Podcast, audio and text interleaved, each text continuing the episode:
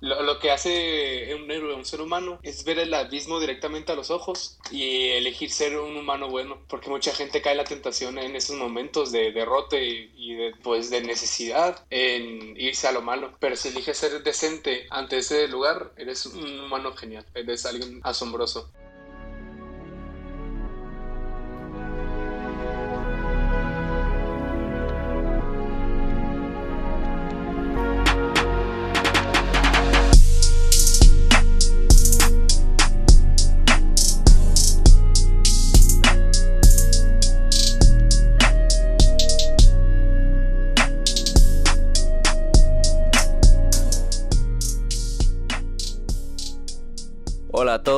Sean bienvenidos a 19, tu ventana a la cultura urbana. El día de hoy de invitado tenemos a una persona que es muy importante para mí, uno de mis mejores amigos y una persona con la que he aprendido muchísimo. Además de que yo creo que es un gran referente del tema de hoy, de por qué la ciencia es un tema que no tenemos que dejar desapercibida, incluso cuando yo soy muy, pues como habrán escuchado en los podcasts anteriores, que la verdad no soy muy interesado en ella, pero pues para eso tenemos aquí a Santiago Arriaga que nos va a hablar porque es un tema que le apasiona, que le interesa y que es lo que él cree que lo hace tan interesante como para verlo como parte de su cultura. Santi, ¿cómo estás? Buenas tardes, ¿cómo estás usted? Muy bien, muy bien. Para todas las personas que no te conocen, ¿cómo podrías describirte? Pues simplemente eh, alguien sencillo, apasionado por la ciencia, pero sencillo. Muy bien, me gusta mucho que te fijes como una persona sencilla, incluso cuando muchas personas dirían que pues lo que te gusta no es de, la, de, de, pues no es para nada sencillo, pero igual platícanos, desde, desde chico estabas interesado en, en esto o más bien qué es lo que más te interesa sobre la ciencia y cómo es que lo ves tan interesante. Desde chiquito no, siempre estuve interesado en esto, desde, es decir, pues, pues de pequeño simplemente quería jugar y todo eso, pero cuando un maestro que de mi secundaria que me marcó mucho para ir al camino de la ciencia fue Alberta, ¿te acuerdas de ella? Sí, sí, sí, de ciencia una química, pues. apasionada para que aprendamos ciencias nosotros mismos. Y entonces, esta persona, esta maestra, fue la, la que te marcó para poder como que interesarte. Así es. Ella, es que cuando ella hablaba de, de, cosas científicas, o sea, ella era de química y todo eso, pero cuando hablaba de cosas de ciencia y, y más allá de su campo, lo veías hablar como, con una chispa brillante. Se iba del tema, te hablaba de electrones, de cómo el electrón realmente se debe ver así. Y, y yo veía como la gente no, no, no, no le prestaba atención, pero yo era de los que me interesaba porque además ella compraba los materiales con su propio dinero, no el dinero de la escuela, y los seminarios que hacíamos ella veía los videos y escribía los seminarios ella misma. Oye, qué, qué curioso porque pues siempre hemos estado hasta apenas ahora que estuvimos juntos en la escuela, yo no lo había notado de esa, de esa manera porque pues como ya sabrás, al fin como que yo más bien me interesé por las humanidades y así. Y por ejemplo, algo en lo que tú y yo siempre hemos estado... Qué raro que te hayas metido a físicos. ah, ni que lo digas. Pero tuve, tuve buena ayuda aquí, incluyendo jovenazo. Estaba diciendo que, o sea, se me hace muy curioso que algo que tú y yo siempre hemos tenido en común es que tus gustos y los míos se juntan mucho en, en el cine y en las películas de ciencia ficción, ¿verdad? Sí. Especialmente con la única e inigualable Inter Interstellar. Uf, ¿nunca has visto una que se llama Contact? No, ¿de qué se trata? Es como Interstellar, pero esta vez hacen contacto con, con o sea, contacto con extraterrestres y les manda un plano para hacer un teletransporte. ¿Y este es, es un teletransporte para, para qué? Como para... No puedo dar muchos spoilers. Bueno, sí, eso es cierto. Oye, entonces es como que con los alienígenas. Ajá. Oye, tú y yo también habíamos hablado de esto un otro día que... ¿Por qué los humanos somos las únicas personas como que... Bueno, los únicos entes vivos que, que sabemos de nuestra propia existencia? ¿Sabes? ¿Por qué si la galaxia y el universo es tan vasta? Hasta donde conocemos realmente. O sea, yo no dudo que haya inteligencia, pero la inteligencia suficiente para hacer pues una civilización tipo 3, una civilización tipo 2. Apenas nosotros ni siquiera somos una civilización tipo 1. ¿Cómo es que se evalúa qué tipo de, de civilización ah, eres tú? Eh, la, la civilización se evalúa por el tipo de energía que utilizas. El tipo 1 aprovecha totalmente eh, la, la energía del planeta sin contaminarlo y nosotros somos punto 7, aún no aprovechamos totalmente la energía. El tipo 2 aprovecha la energía de su estrella y el tipo 3 aprovecha la energía total de su galaxia. ¿Crees que si nosotros no cambiamos nuestro enfoque a las energías, básicamente estamos condenados a no conocer vida fuera del planeta? No, o sea, el, el cambio de las energías ya es algo que está sucediendo. Simplemente hay gente ne- pero la, la gente más joven ya, ya está más atenta a las energías renovables. Cuando ya se cruce totalmente una línea, será, o sea, una línea de, de tiempo. La gente que prefiere las energías eh, no renovables ya habrá muerto. Y las que prefieren las renovables se pondrán eh, todos sus recursos ante ello. Pero, entonces es culpa de los boomers. ¿Qué pasó? Es culpa de los boomers. No, bueno, sí, es culpa de los- del pinche gobierno que quiere vendernos su propia energía y no quiere que hagamos nuestra propia energía, pinche amo. Ah, oye, ¿y cuál es el tipo de energía más, más limpia? Aparte de, pues, de las que ¿Qué más conoces. eficiente? Sí. Yo diría que la nuclear o la fisión, eh, fusión nuclear o fisión nuclear. Pero entonces, ¿cómo puedes explicar de, de casos como los que tuvo que pasar Chernobyl y la radiación, todo lo que trae la O sea, energía nuclear? eh, muy, muy grandes desastres, pero si es controlada. Ahorita mismo eh, hay diseños, estamos en la generación 3 de la energía nuclear, eh, la cual es ya más segura. O sea, realmente me gusta. También ex- existe la biomasa, que es una de las energías eh, renovables, que es más de mi agrado. Pero la fisión, la, la fusión nuclear, esa energía es, es como hacer tu propio minisol y es una de las más seguras, porque si hay un error, no simplemente explota, sino como no estás haciendo fuerza para que se fu- eh, fisione, o sea, se fusionen los átomos, dejan de fusionarse y ya, no pasa nada. ¿Y tú crees que, mira, despiándonos un poco del tema, pero tú, aparte de esta maestra Alberta que has encontrado, todavía en tu camino has encontrado personas que tienen un mismo interés por la ciencia como tú? ¿Maestros o compañeros? Pues de la vida en general. Ah, claro. Eh, ahorita que estoy en la universidad, pues eh, tuve que adaptarme con un nuevo grupo porque nadie de que conocía estaba en la misma escuela que yo. Y al encontrar un compañero que tenía el mismo gusto que yo de, de las ciencias, me di cuenta ya tiempo después, cuando estábamos hablando, uh, estaba viendo un video de Kurzgesagt de una ciencia y le dijo, oh, yo también veo ese. Y empezamos a platicar de agujeros negros y se volvió un meme el salón porque estábamos hablando de agujeros blancos. Entonces agarré el pizarrón en medio de clase eh, y empecé a escribir. Y no me acuerdo qué pendejada hice y dije, y por eso tu ano no se expande. En media clase. Entonces ahí todos se quedan como que no mames, güey, te- cantinflaste un chorro. Cantinflaste un chorro.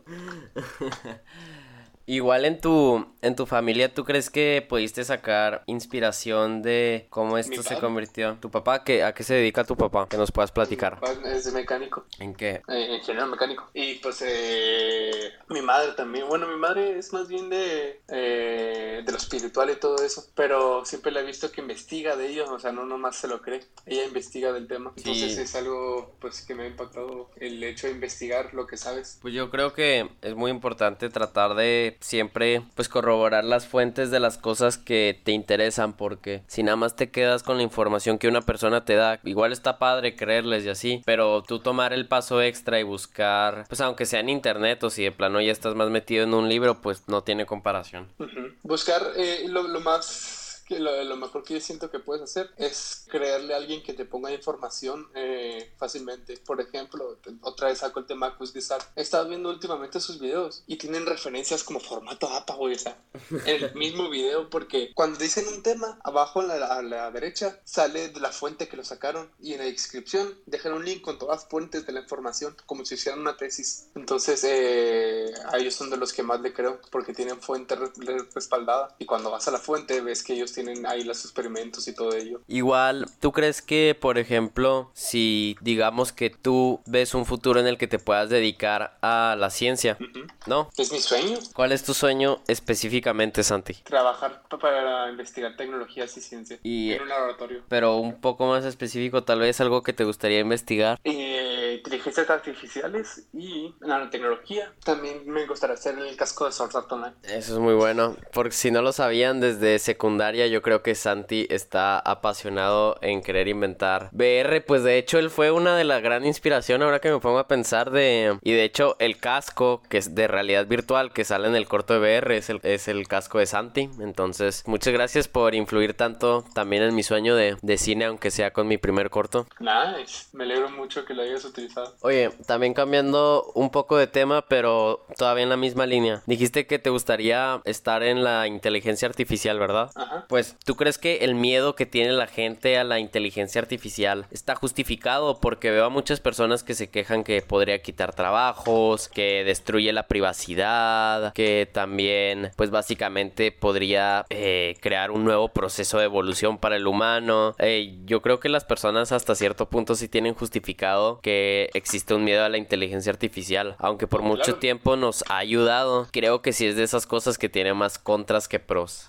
No, no, no creo mucho los demás contras de pros, pero hay, hay, hay, un método que yo siempre he estado pensando que podría arreglar muchas cosas. No hacer una inteligencia artificial fuera del humano, hacer la inteligencia artificial dentro de tu cerebro. Ah, pues como lo que estaba diciendo Elon Musk, lo ¿te supiste eso del chip? No. Elon, Elon Musk estaba está desarrollando un chip que se llama Neuralink y pues básicamente busca digitalizar muchos de los procesos cerebrales, güey. Entonces, sí te recomiendo que investigues de ese pedo, ajá, de Neuralink de Elon Musk. Pero entonces, o sea, que sea interno, güey, eso da hasta ahí nos pone más en jaque. Eh, no, porque si, si haces un aparato que el cual no tenga acceso a internet o ninguna forma y nomás que tenga en tu cerebro, pues hasta que la humanidad tenga confianza en uno en otro, ya podrás hacer una mente unificada a través de la inteligencia artificial. Imagínate esto, todas las mentes humanas juntas a través de la inteligencia artificial, un ente mismo. ¿Y qué podríamos lograr con eso? eh, menos disputas, tú sabes exactamente lo que piensas. Conservar tu individualidad también sería muy importante porque pues la raíz de la... Pues imagínate, ahorita con las redes es muy difícil conservar tu individualidad. No me quisiera poner a pensar con inteligencia artificial. Pues que ya sería de que todos pensamos esto y todos hacemos. También eh, la inteligencia artificial, también eh, una buena sería muy difícil de hacer, pero a mí me encantaría programar una inteligencia. Esto es lo que me encantaría: programar una inteligencia artificial para terraformar planetas. Eso sería como que crearlos de la nada. No, no, no. O sea, ir a Marte, y lo... no Marte a ti, o sea, ir al planeta Marte.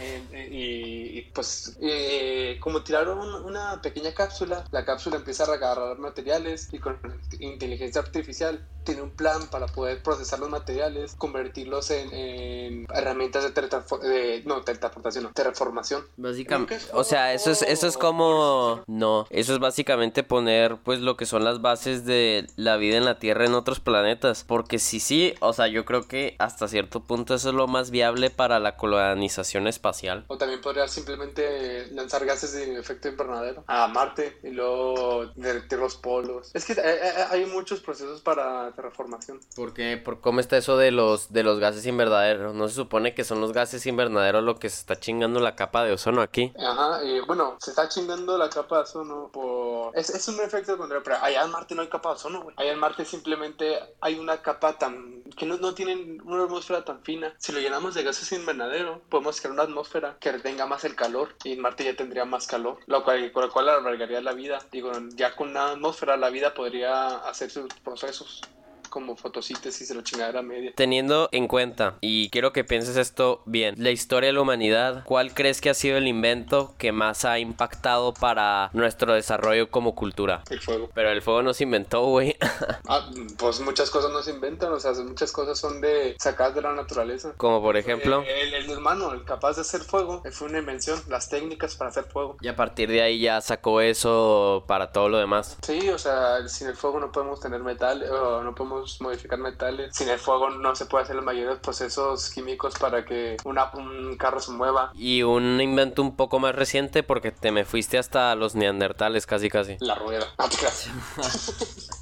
Eh, pues eso está difícil. Un buen invento que sería de, pues no sé, del transporte es muy importante. Los carros, eh, pero eso ya es más reciente. No, pues está bien. El internet. El porque internet. Nos quita mucho la privacidad. Pues es dependiendo de cómo lo usa, nos conecta con todo el mundo. Y eso ha sido como ver lo que hacen los demás, saber cómo, si algo pasa, que tú puedes hacer esto, ¿sabes? Oye, ahorita que mencionaste que, por ejemplo, tu papá, que lo ves como una persona así como tú, muy interes- interesada en lo científico, y tu mamá muy en lo espiritual, ¿crees que estas dos se oponen o pueden llegar a juntarse? ¿Crees que una persona espiritual puede ser académica o una persona religiosa puede ser también científica o crees que es imposible? Pues es que eh, viendo como lo dices, lo estás poniendo por categorías. O sea, no es totalmente espiritual y totalmente... Eh, o sea, si me entiendes, no, no, no ponerlos en categorías, sino eh, cada quien es diferente. No puedes poner, decir de que este espiritual, o sea, no tiene estudios, o sea, no tiene esto. No, es espiritual porque le gusta creer en eso. y pues la otra científico porque prefiere no, creer, no, no saltarse en otras cosas. O ahí puede haber alguien científico que sea muy espiritualista. Oye, ha habido, no sé por qué se me acaba de ocurrir esto, porque como que en los podcasts siempre ves a dos personas que están muy de acuerdo o muy en desacuerdo. Yo generalmente contigo he estado muy de acuerdo siempre, pero ha habido una vez que te acuerdas exactamente con una persona, con una situación que está muy terca, muy testaruda y de ninguna manera, aunque lo intentes, podría estar de acuerdo o aceptar algo contigo, al menos en esto. Para las mujeres que no quieren ser mis novias. Vamos bien, Santi. Ya, el, 2000, el 2021, no te preocupes, es el año. El 2021, a, a jugar. No, pues gente testaruda, ¿no? Pero gente que no, eh, no acepta mi punto de vista está en todos lados. Cada uno justifica su propio punto de vista y pues no es raro que crea que el suyo es el verdadero. O sea, yo nunca he dicho que el mío sea el único verdadero, pero ese es el pedo nunca se sabe cuál es el punto de vista mejor. El fallo está en la parte humana, o sea, tampoco eh, desde siempre nos hemos equivocado en todo, así que que haya un punto de vista que tenga toda la verdad, pues no, así que siempre habrá gente que nunca esté de acuerdo contigo. ¿Y nunca ha habido un momento en el que tú has estado completamente de acuerdo con una persona y eso ha hecho que hasta pues siga en, en aumento lo que sería tu interés por los aspectos científicos? Mm, pues una situación, no me acuerdo, pues es que normalmente yo soy el que trata de convencer, porque a mí me encanta mostrar mi punto de vista, pero no. Bueno, pero lo haces en, en, buena onda, lo haces en buena onda, ¿no? No tanto así como que el cerebrito, básicamente, para ah, compartir. ajá, o sea, la mejor forma de, de, darle a alguien una idea es respetando la suya. Fíjate que ahí, ahí también somos muy similares tú y yo, o sea, eh, ahí sí que, ahí sí que también somos muy similares tú y yo, porque no, yo no veo que tú y yo compartamos ideas como para hacernos sobresalir, sino que como que nos enseñaron muy bien que es más bien eso, o sea, compartir y porque sabemos que en el conocimiento, ya sea desde científico o artístico, hay algo bueno ahí. ¿Y cuál crees que es una cosa que tienes tú en tu vida y en tu día a día que ves que te va inspirando seguidamente? Así que esta actividad que tú haces es algo que te mantiene siguiendo. Mm, una actividad que me mantenga mi día a día. las charlas de hablar con gente, o sea, de hablar con muchas personas puedes sacar demasiadas, eh, mucho enriquecimiento de cada una de ellas. No Así que si hay algo que me mantenga por donde estoy, es el hablar con los demás. ¿No tienes en tu familia una persona con la que puedes más que nada discutir esto o es más es tu papá sobre todo? Pues con mi madre también discuto, pero esto sí, esto es un consejo. Algo mejor que ganar un argumento, ¿tío qué es? ¿Qué? No, no, no toca el argumento eh, ante todo. Eso es cierto, yo también soy de la idea que si quieres, eh, si quieres evitar la enfermedad es, es necesario evitar el veneno. Pero también hay, eh, no me puedo salvar siempre. Si hay algo que va a hacer daño a mi familia y ellos lo están haciendo, pues obviamente voy a intentar argumentar con ellos para que lo dejen. Oye Santi, ¿qué te parece si nos tomamos un pequeño descanso y ya volvemos con la segunda parte del podcast? Claro que sí.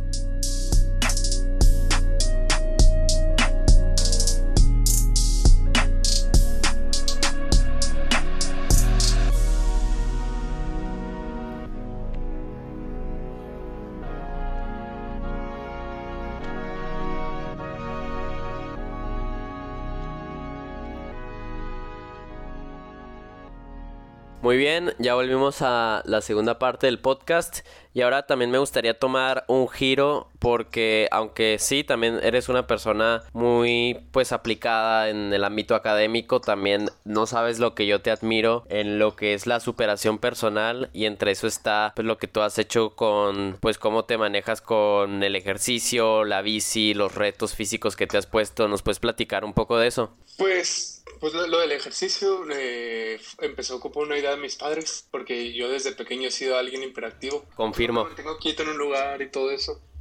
Y pues mis padres vieron que eso podría ser una falla, una afectarme en mi aprendizaje. Entonces ellos decidieron eh, antes de la escuela llevarme a correr. Pues me iba a correr con mi papá. Esto fue en la secundaria, ¿verdad? Me acuerdo, porque yo me acuerdo que cuando llegaba...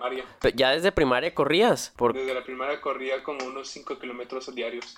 Sí, bueno, porque yo lo que me acuerdo es que ya tú llegabas de secundaria y ya habías corrido más, güey. Entonces sí, era de que desde ahí, desde, desde esos tiempos Santi le seguía, ¿eh? Así que, ok, perdón por interrumpirte, espérate. No, no hay pedo. Entonces, eh, pues mi padre me llevaba a correr. Me acuerdo que hubo un momento que mi padre siempre me recuerda que era cuando andábamos corriendo y pisé el pasto. Y dije, ¿por qué el pasto está tronando? Y está todo congelado.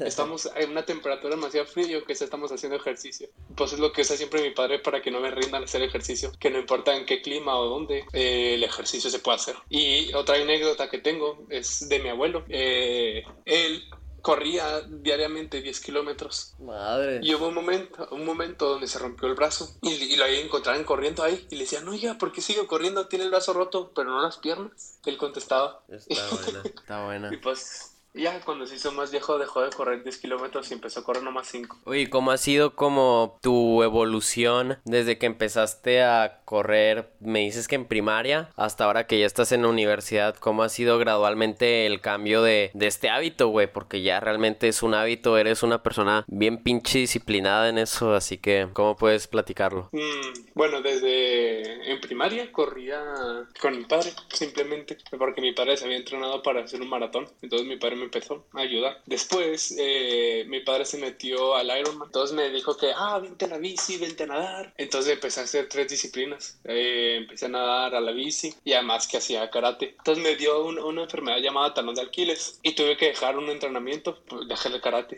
La bici no la iba a dejar ni de pedo.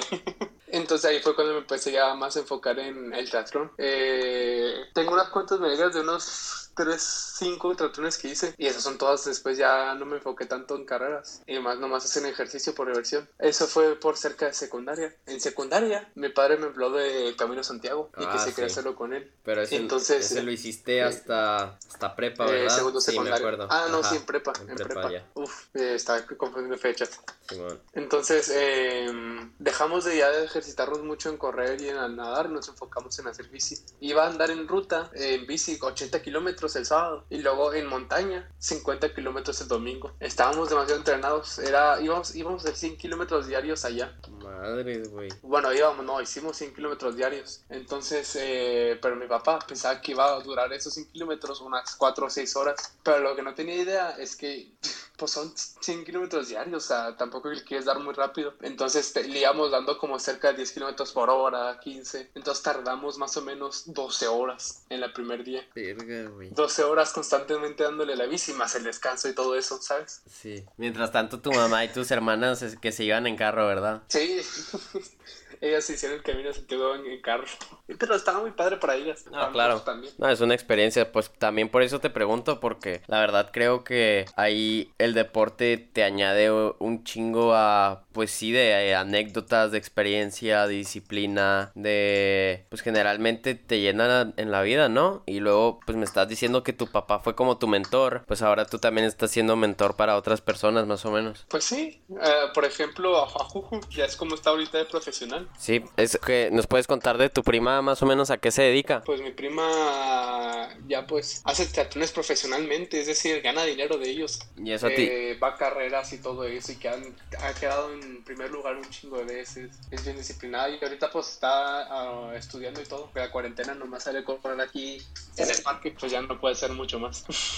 Y, eso, eso a ti es una de las personas que más te inspira. Jojo, claro. O sea, Jojo es... Bueno, primero que nada, eh, yo diría que Jojo la pasión la agarró por nosotros porque mi padre la invitó. Le dijo, oye, vente con nosotros a correr, vente con nosotros a andar en bici, vamos a esto. Mi padre siempre la invitaba. Hasta que, pues, mi padre y yo no, no, no vamos a más profesional. Mi padre y yo simplemente nos quedamos en nuestra una etapa, luego bajamos porque algo siempre ocurre y luego ya volvemos a subir. Entonces, cuando algo ocurrió, pues justo se separó. Eh, empezó a hacer ejercicio ella sola y pues mi padre y yo nos volvimos a sacar solo. Entonces luego invitamos a Pili. Entonces Pili ahorita se nos está uniendo a correr y andar en bici. ¿Cuál sería unos dos personas, desde una que conoces y otra que, que no has tenido el gusto, que ves como modelos a seguir? Mm, modelos a seguir a mi padre, obviamente. Es alguien que ha puesto siempre a la familia por delante. O sea, compra mucho a, mis hermanas y a, mí, pero él casi nunca se da el gusto de comprarse algo para él. Muy pocas veces, eh, pero cuando lo hace, lo hace bien.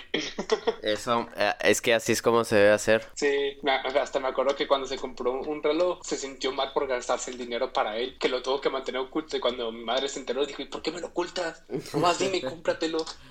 No es que sentía mal, lo que te lo compres es, tu pinche dinero.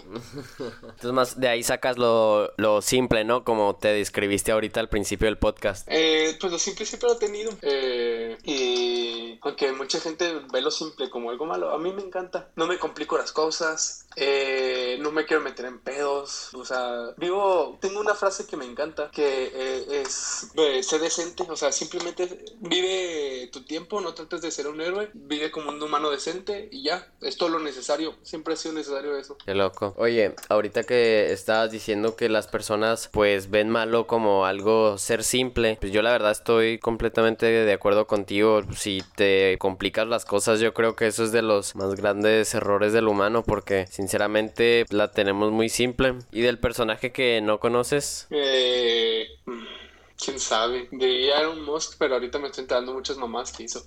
¿Cómo qué? Pues que él es un fraude. O sea, que. O sea, él, ha hecho muchas cosas buenas, obviamente. Ha llevado el interés al espacio y todo eso. Pero él es como que. Pues no se hizo rico así por lo, honesto, sino por. ¿Cómo se hizo rico entonces? Y se queda crédito de sus científicos. Lo que es normal. Pues nunca le dan el premio Nobel a un grupo, sino nomás a una persona. Y es lo que se me hace un poco triste. Ah, nunca había pensado en eso crees que hay una, ¿cómo podríamos decirlo? O sea, que siempre nos estamos fijando en el individuo en vez del equipo. ¿Crees que eso es bueno o, completamente malo? ¿Cómo lo ves? Pues es que se me hace no malo, sino una forma mal de ver del panorama. O sea, estás enfocándote en una persona y pues piensas que este güey es asombroso, en cuando deberías enfocarte en, formas de trabajar en equipo, que eso es lo, lo, chido, lo chingón. Si sabes trabajar en equipo, pues y, ser disciplinado, pues eh, podrás hacer un chingo de cosas. ¿Tienes un ejemplo de una vez que tú trabajando solo te han salido muy bien las cosas, lo otro en el que trabajando en equipo también te han salido muy bien las cosas? Porque al fin del día no es que las cosas estén peleadas, güey. O sea, para unas situaciones uno tiene que estar solo, para otras en equipo. O sea, más bien es nosotros que tenemos que diferenciar cuándo nos conviene. Pues trabajos en equipo eh, están mejor algunos hacerlos solos porque hay equipos muy malos.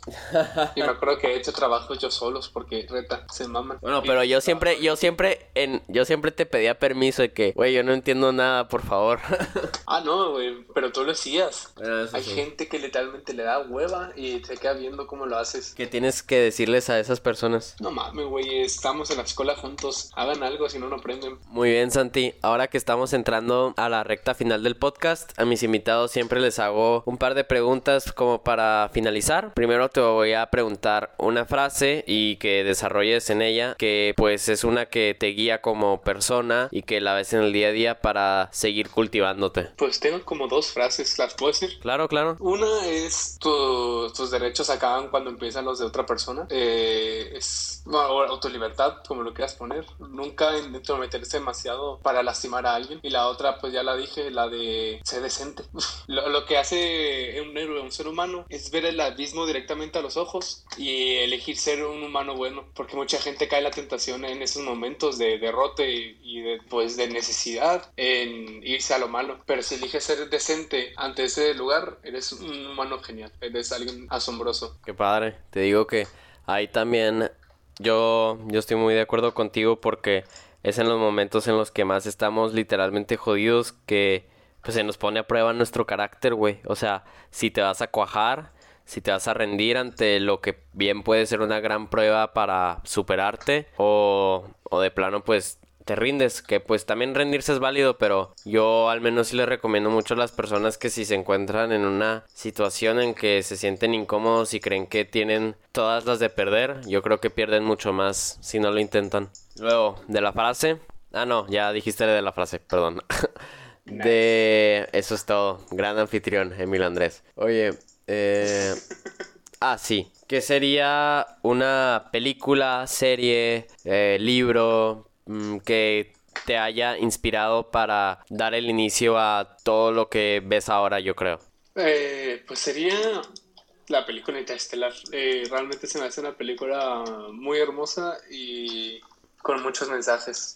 Eh, pues como el, el, hombre que ama a su hija demasiado, pero, pero su hija eh, tiene que dejarla para salvar el mundo, tiene que hacer lo correcto porque es el que mejor capacitado está y ante ello pues pierde mucho, intenta hacer lo, más, lo que pueda para volver con ella y mantener su promesa que le hizo. Ah, qué y eso, eso en la película no. sale porque dice el, el, el viejito, el sí. padre le dice, ve con ella y habla, pero no le digas, no le digas promesas falsas. Sí, o sea, sí. no, no, le, no, no, le mientas con nada. Y él le promete que va a volver.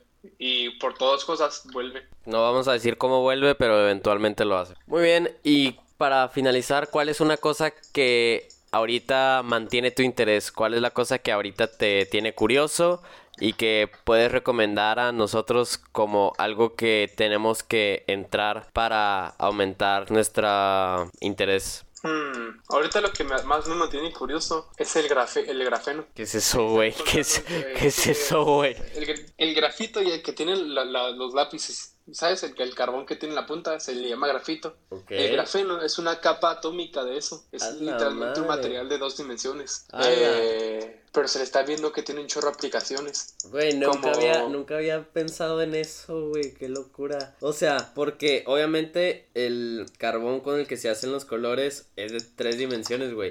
Pero esta es de dos. Ajá, es, pues bueno, también es tercera dimensión, pero no tiene átomos eh, en la tercera dimensión, ¿sabes? Es nomás de, de largo y ancho. Perfecto. Entonces es de, dos dimensiones. Oye. Pero eh, las tecnologías que se pueden aplicar con eso se han incrementado un chingo. Porque se dieron cuenta que si pones dos placas de, gra de grafeno y las rotas un grado, tiene propiedades totalmente diferentes. Y de todo lo que, pues, suena un poco mamador, pero también me gusta mucho preguntar esto.